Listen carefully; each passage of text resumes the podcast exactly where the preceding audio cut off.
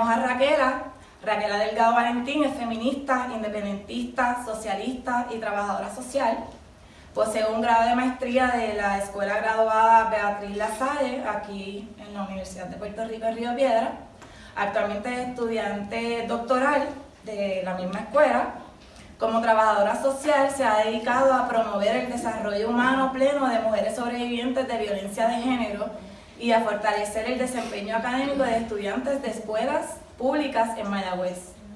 Desde el 2010 ha, dedicado, ha dictado cursos de trabajo social a nivel graduado y subgraduado en la Universidad del Este en Cabo Rojo y en Yauco y en la Universidad de Puerto Rico en Mayagüez.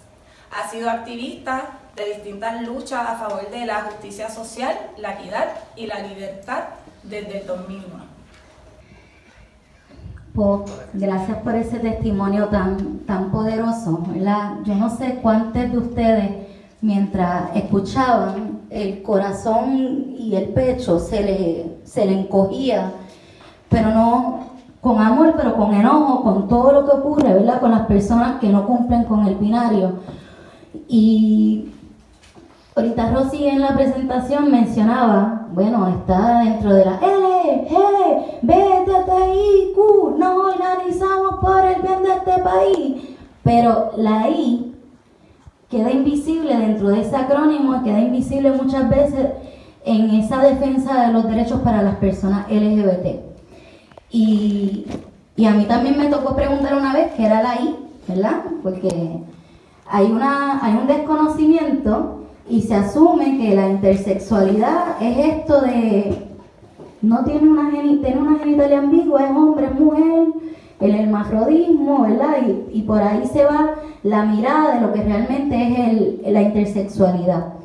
Yo, eh, en mi, como estudiante doctoral, he decidido investigar más a fondo sobre el tema porque una vez escuché a esta persona que se ha convertido en, mi mentor en este proceso, Juan Carlos Jorge, es profesor de ciencias médicas, dando una presentación en el 2015 que pues, yo que digo, pues yo, soy defensora de los derechos LGBTQIQPA+, estaba tan enajena a lo que significa la intersexualidad y desde entonces he decidido indagar como trabajadora social que también tengo que bregar con un montón de, situaciones. Y para mi sorpresa, no he encontrado estudios sobre intersexualidad en las ciencias sociales. Si alguien ha encontrado uno en Puerto Rico, por favor, estoy en revisión de literatura, háganmelo llegar. Eh, pero lo que hay sobre intersexualidad se, se trabaja desde esta mirada médica, que es una mirada médica opresiva. Y muy bien el compañero acaba de hacer ese relato de cómo esa mirada médica tiene que cambiar y tiene que transformarse para reconocer que existen corporalidades diversas que cuestionan ese binario. Así que les voy a presentar un poco lo que he estado investigando en mi proceso de estudios doctorales, que todavía falta un rato, pero por ahí vamos. Yeah. Esta frase a mí me gusta mucho, la quiero compartir con ustedes, ¿verdad? Esta feminista se llama Marta Lamas y dice que el cuerpo es la primera evidencia incontrovertible de la diferencia humana. Todos los cuerpos, les cuerpes, las cuerpas, las corporalidades son bien diversas. Y en este sistema patriarcal, capitalista, colonial, racial, nos quiere encajar en unas cajitas que no encajamos todo el mundo que no encaja la mayoría. Y por eso es que hay que cuestionar, hay que cuestionar el binario. Este concepto de intersexualidad no es un concepto nuevo, ah, viene ya de mucho tiempo y se ha estado utilizando dentro de los sectores que están abogando por una mirada de derechos sexuales y derechos humanos como un, como un concepto sombrilla donde encaja y cabe todas las identidades, corporalidades y todas las miradas diversas de personas que tienen unos patrones cromosómicos, gonadales, genitales y niveles hormonales que no encajan dentro de lo que se nos ha socializado a entender como hombre-mujer, como si fuera eso lo único normal. Así que la intersexualidad es ese concepto sombrilla. Ahorita mencionaba, ¿verdad?, que cuando empezó a buscar ¿dónde yo encajo? Pues hay, hay estudiosos del tema que dicen que existen sobre 40 variaciones de intersexualidad. Y aunque en Puerto Rico, eso lo, lo, voy a decir más adelante, en Puerto Rico eh, no hay un sistema que vigile, que documente, que diga, pues de estas 40 diversidades sexuales, vamos a mirar cuántos nacimientos hay en Puerto Rico. Así que las personas intersex son aquellas que en relación a su sexo cromosómico, o anatómico, no son clasificadas o no caben dentro de lo que son las normas médicas, como hombre o mujer. Y el problema no son las corporalidades intersexuales, el problema es esa mirada binaria que no contempla otras posibilidades vivimos un sistema que es binario. Las cosas se ven hombre mujer. Lo que esté en ese tránsito se invisibiliza y cuando algo se invisibiliza y no se nombra, se discrimina, se violenta. Y es importante, ¿verdad?, empezar a cuestionar ese modelo biomédico occidental, porque lo que hace ese modelo biomédico es querer acomodar las corporalidades en dos posibilidades. Si tú no encajas, pues hay, hay algo mal contigo si tú no encajas ahí. Y lo que ocurre con las personas intersex es que están cuestionando ese binario con su mera existencia. Cuando una persona nace, la asignación de sexo, eso está bajo la conjetura médica, ¿verdad? Y, el, el GIF que hizo Spicy Nipple de la reglita, esa reglita, a buscarla aquí, voy a empezar a brincar, sí soy. Aquí está la reglita. Esta es la reglita, ¿verdad? Cuando una persona nace y su genitalia no encaja en lo que el modelo médico entiende que es la norma, utiliza esta reglita, ¿verdad? Esta es una escala de medición para la aceptación médica del clítoris y el pene, así es que se le llama. Esto es una adaptación que hice para mi tesis, que le pedí a mi compita que está estudiando diseño, oye, hazme eso, porque yo soy pésima para estas cosas. Así que yo le expliqué a Chalian, mira, si una persona nace, ¿verdad? Y no encaja entre el 0.1 y el 0.9, ese clítoris, ¿qué ocurre? Pues no es, no es adaptable.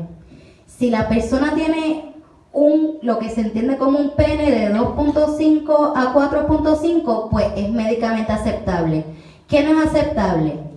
Un, clítoris más grande de 0.9 y un pene más pequeño de 2.5. Así que la tendencia es a que cuando nace una persona con una genitalia que no encaja en la norma, buscan la reglita, miden aceptable o no aceptable, ¿verdad? Y de eso depende el sexo que se te asigna. Pero esos son en los casos que la genitalia, ¿verdad? Es visible. ¿Qué ocurre en otros casos donde trasciende, ¿verdad? Que es lo que estamos hablando ahorita, la intersexualidad no es meramente un asunto de genitalia, tiene que ver con cromosomas, tiene que ver con hormonas, tiene que ver con otros factores. Así que los casos de intersexualidad que comúnmente se detectan están relacionados a ambigüedades en la genitalia. Y, hay unas categorías particulares.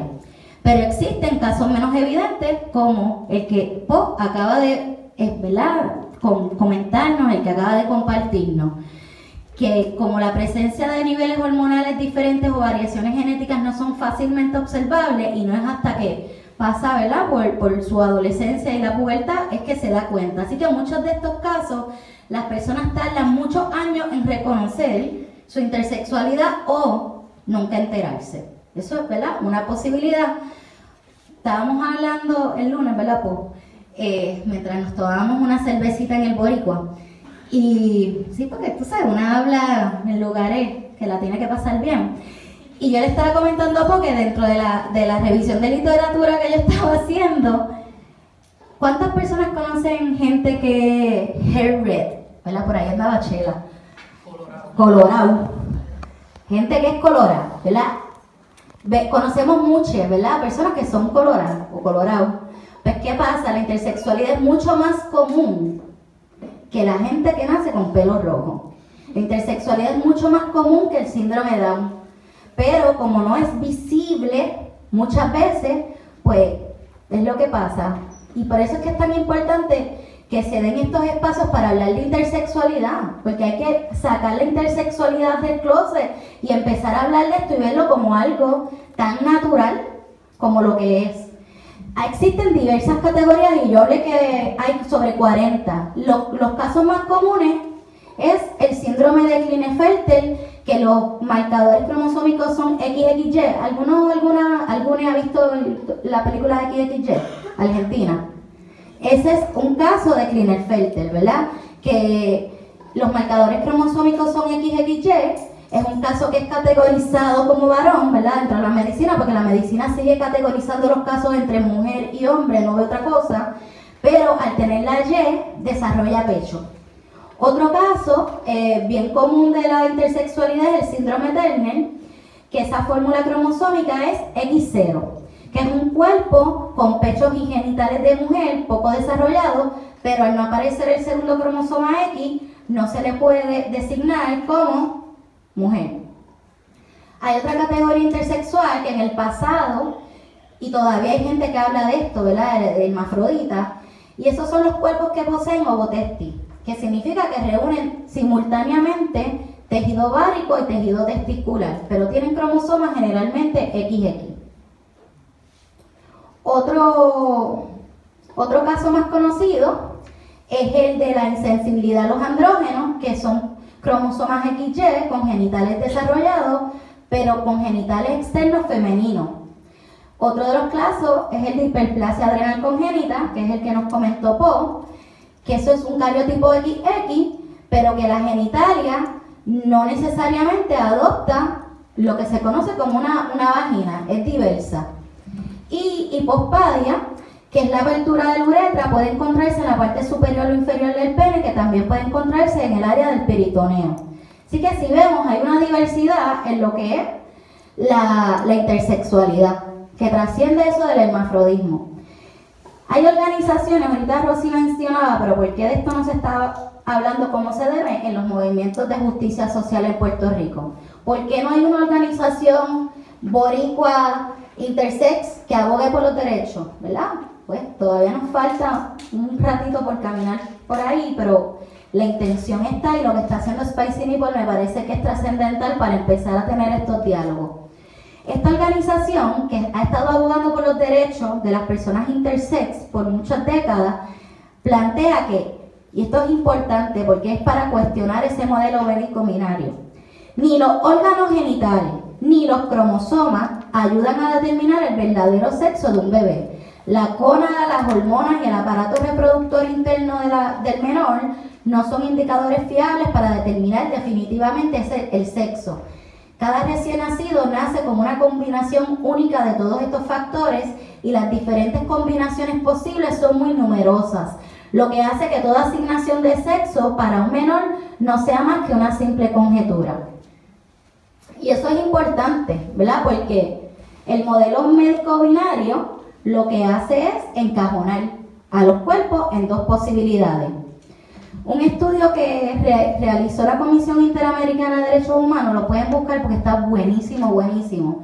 Plantea la, la realidad de personas intersexuales y entre los hallazgos resaltó que la invisibilización de las personas intersexuales no tan solo afecta a su autoconocimiento, sino que les expone a múltiples operaciones. Y así ha sido documentado, ¿verdad? En países donde personas intersexuales han podido hablar de la violación de derechos humanos a la que han sido sometidas por su, por su, porque su cuerpo no encaja con lo que la medicina entiende que es la norma. Así que por eso es que es importante cuestionar ese modelo médico binario, porque cuando los genitales son ambiguos, como nos plantea esta autora, no se revisa la naturaleza dual de los genitales, sino que entonces se les disciplina para que se ajusten al dogma. ¿Y saben cuál es el dogma? hombre, mujer, ¿verdad? No hay otra. Hace mucho tiempo que se ha estado hablando, ¿verdad?, de reconocer a las cuerpos, los cuerpos, las corporalidades diversas y romper con ese término que utiliza la medicina, que es el DSD, que es el Development Sexual Disorder. Estas siglas lo que hacen es, ¿verdad?, eh, hablar de lo que es la intersexualidad, pero sin utilizar el término intersex, y es la sigla que utiliza el modelo bénico para hablar de intersexualidad.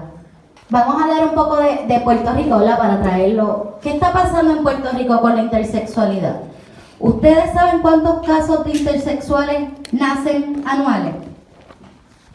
¿Alguien sabe? ¿Alguien sabe si esos casos se registran en Puerto Rico? Sí, no, no sé. No, no sé. No sabemos. Pues lo que ocurre, ¿verdad? Puerto Rico es una colonia, pues, ¿verdad? Porque hay que plantear que, cuál es la situación geopolítica nuestra.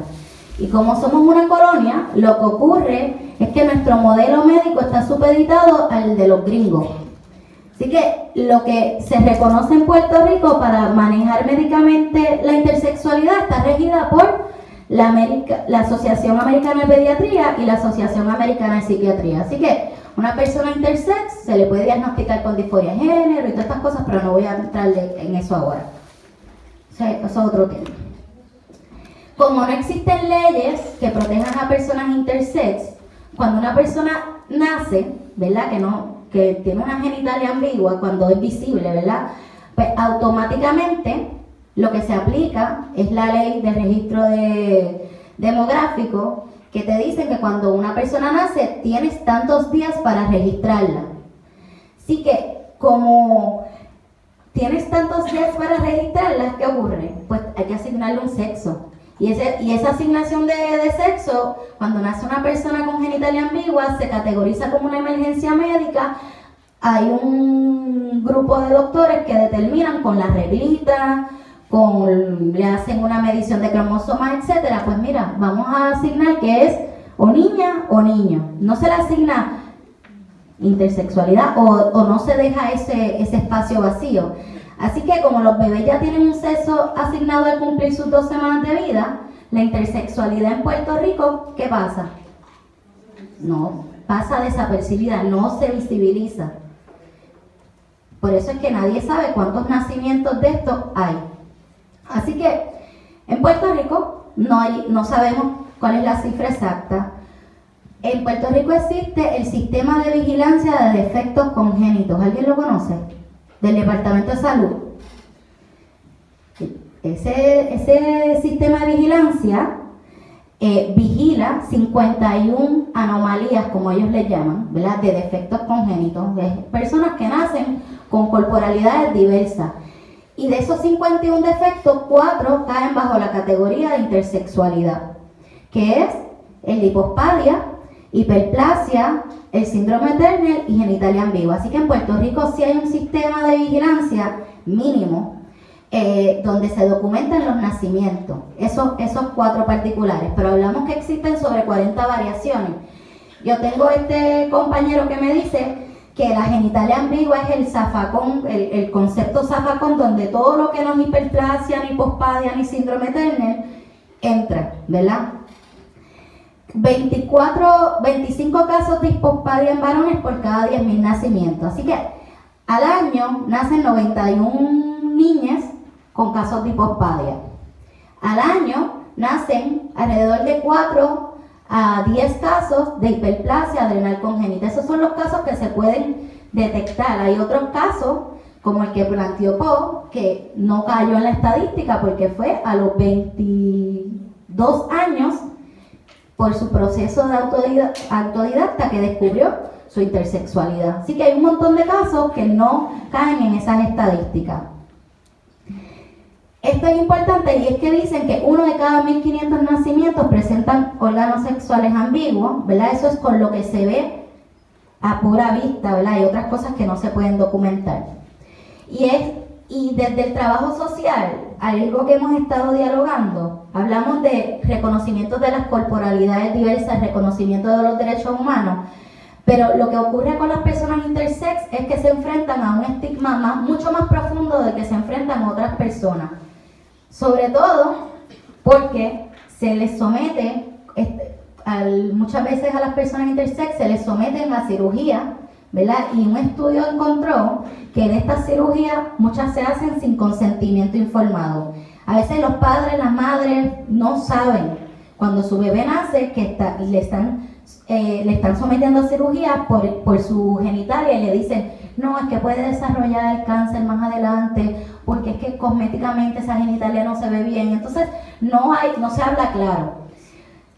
Eh, se ha podido encontrar que estos son mutilaciones genitales infantiles, son cirugías cosméticas, generan enormes daños y hay cirugías que son invasivas sobre todo porque hay unos usos recurrentes de dilatación o administración de hormonas, pero también es introducir forzosamente y reiteradamente un objeto en la vagina para construir una vagina, ¿verdad? Y dentro de la, del planteamiento médico es que es mucho más fácil, como está escrito en, escrito en inglés, it's more easy to build a hole than to build a pole. Es más fácil reconstruir una vagina que es abrir que construir. En vez de reconocer que las corporalidades son diversas y, que una tiene que bregar con, con eso. Esta investigación está bien buena de la Comisión Internacional de Derechos Humanos porque habla de toda esta exposición a la cirugía a la que se someten a los niños intersex. Cuando una habla o, o, empieza a estudiar de la intersexualidad, no es lo mismo leer que conocer gente que ha pasado por estos procesos, ¿verdad? Y qué mejor, y agradezco grandemente a Popo por su valentía hoy de expresar ¿verdad? lo que ha estado ocurriendo en su vida y de que hacerlo en este espacio que entendió que es un espacio seguro. Es importante empezar a crear espacios seguros para que más gente se atreva a hablar de la experiencia que ha tenido. Y es importante que esto es un asunto de todos, esto no es un asunto de las personas intersex, son un asunto de las personas que creemos en la justicia social, esto es un asunto de la gente que cree en los derechos humanos para todos, esto es un asunto de para todos y todas. Y hablando con una compa de Spicy Nipple, me, me planteaba, es que hay que empezar a hablar de esto en todos los espacios. Y no, no, y no le toca solamente a la gente que sufre la opresión, le toca generar estas conversaciones a los aliados de estos espacios. Hay, hay, un, hay varios activistas ¿verdad? a nivel mundial que se han dedicado a hablar de la intersexualidad. En Puerto Rico hace falta seguir creando espacios como estos, sobre todo porque las personas intersex merecen vivir una vida digna como todos y todas. Lo voy a dejar con, con esto para abrir el espacio. La intersexualidad lo que viene a decirnos es que hay cantidad de variaciones corporales naturales y no patologías. Y es importante empezar a hablar de la diversidad de las corporalidades y dejar de encajonarlas en patologías.